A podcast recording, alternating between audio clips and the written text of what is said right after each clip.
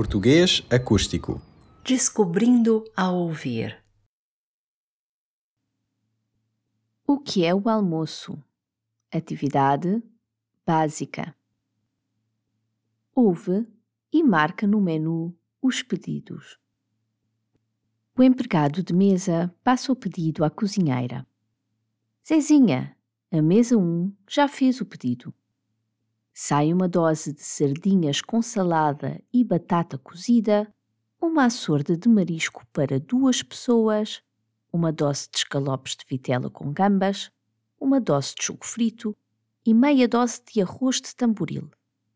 Para a entrada, eles vão querer um queijo da azoia, um cesto de pão caseiro, uma dose de cadelinhas, três navalheiras para provar e uma salada de ovas de choco. Ao balcão. João, para beber é uma sangria tinta e meio jarro de vinho verde à pressão. Duas garrafas de água, uma com gás e outra sem gás, e seis copos.